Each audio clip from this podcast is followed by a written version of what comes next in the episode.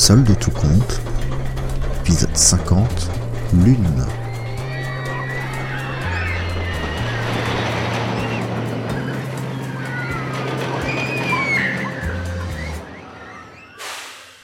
Prenons un peu de hauteur et profitons du calme sibyllin qu'apporte la pleine lune sur cet événement.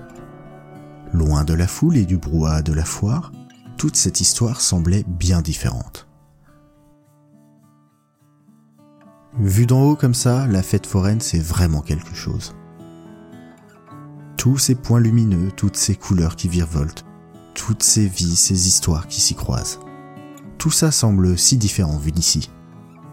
Tout semblait plus logique, plus froid, plus irrémédiable.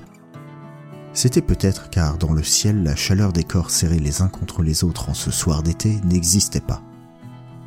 Dans ce volume vide, le froid et le vent régnaient en seigneurs et maîtres. Dans cette atmosphère faite d'électricité, d'huile et de sucre, le supermarché étendait son influence vers le ciel comme un employé de bureau fatigué levant les bras vers les néons en bâillant. Ainsi, il faisait virevolter des feux follets, petites lumières malicieuses, entre les étoiles et les poussières de fête qui leur arrivaient du sol.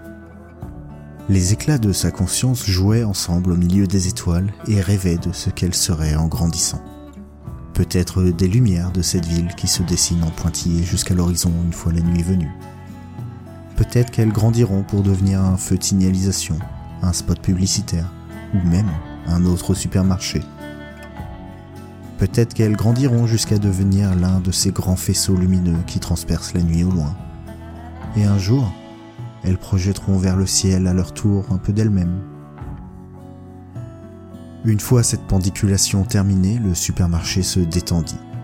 La baisse de tension éteignit toute la fête, et une dizaine de secondes plus tard, telle une vague, la lumière revint.